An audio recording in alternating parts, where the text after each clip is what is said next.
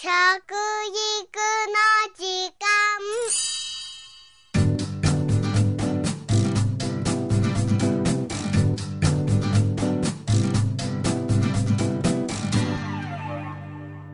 服部幸男です。食育の時間ポッドキャスト。最近心と食事の関係がいろいろなところで注目されていますね、えー、調査によって食習慣とうつ病や認知症の関係も発表されています。2009年度の秋には心の状態と栄養バランスについてイギリスでこんな発表がありました。野菜や果物に含まれるビタミン類の抗酸化物と魚に含まれる DHA や EPA という脂質そして全体の栄養バランスの良い食事がうつ病を予防するという発表だったんですね。日本でも自治医大埼玉医療センターの、えー、植木先生などによる研究では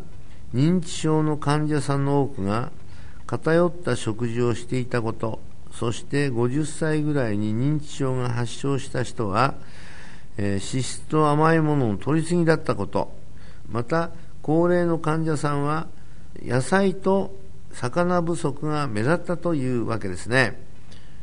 さあこの面は食事の部分でね影響があるかということなんですけども、まあ、前申し上げたようにねやっぱり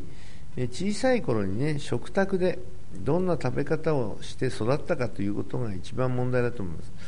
実はあのこのここの問題から言いますとね僕の友達が英国だとかフランスのエリート校に、えー、ご自分の子供を、えー、留学させてました。留学したわけですけども彼ら小学校にいましてねみんな寄宿舎にね生活してたんですね。で寄宿舎はですねえー、一番厳しくどこをポイントに育てたかっていうと一番は食べ方だそうです、ね、人間がエリートになるためには食べ方が動物のように食らっちゃダメだと。やっぱりいただくというね、えー、人間はそういういわゆる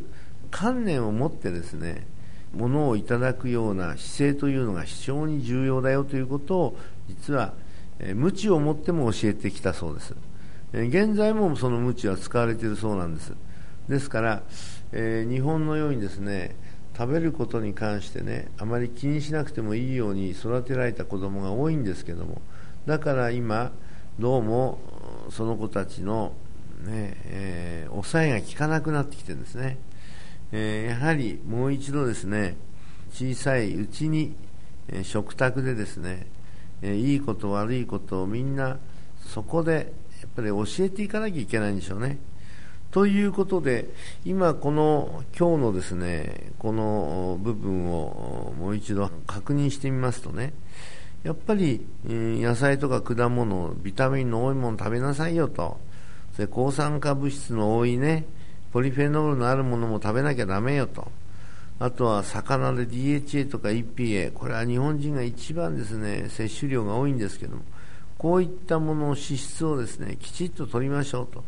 バターだとかね動物性のものよりはこういうね魚から取るものの方が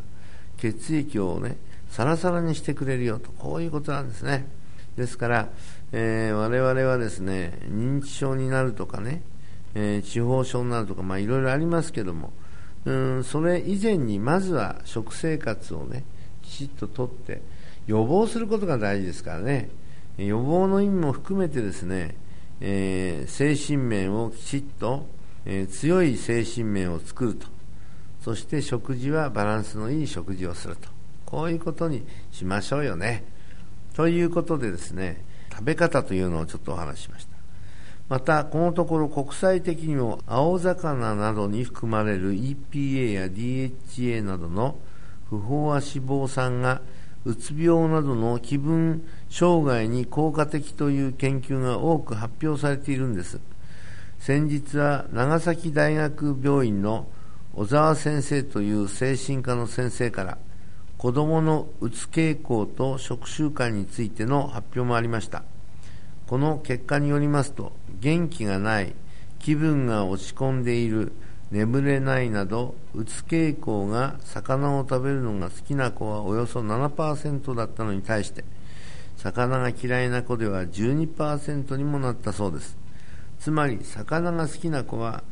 嫌いな子食べない子に比べて心も元気だったそうなんですね。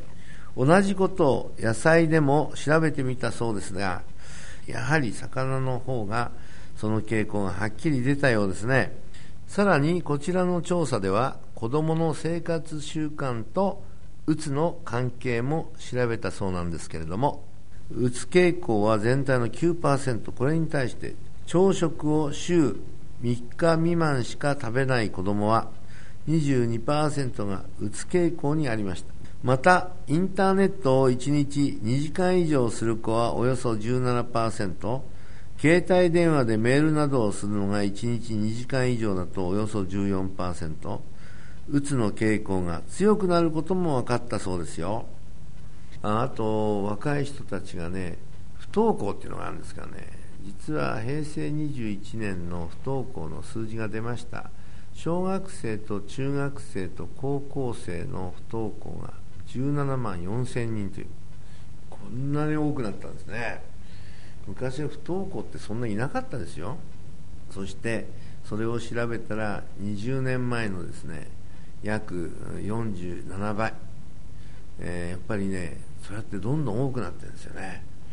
えー、やはりこれは食育がね足りなくなったせいでしょうね。家庭での家族が一緒に団らんをねするというところがねもう一度見直されなきゃいけないと思います。ということで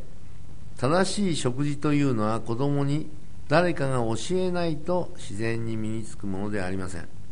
これは誰か。親ですよ親。親御さんが教えるのが、ね、一番当たり前なんですね。そして子供の頃から正しい食事が身についていかないと生活習慣病をはじめ先ほどの調査にもありましたように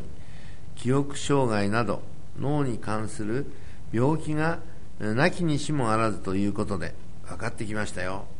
漢字の食という字を分解すると、ね、人に良いと書きますよね。まさにこういう食事そういう食べ方を身につけていただきたいと思います。食育の時間服部幸男でした。しい。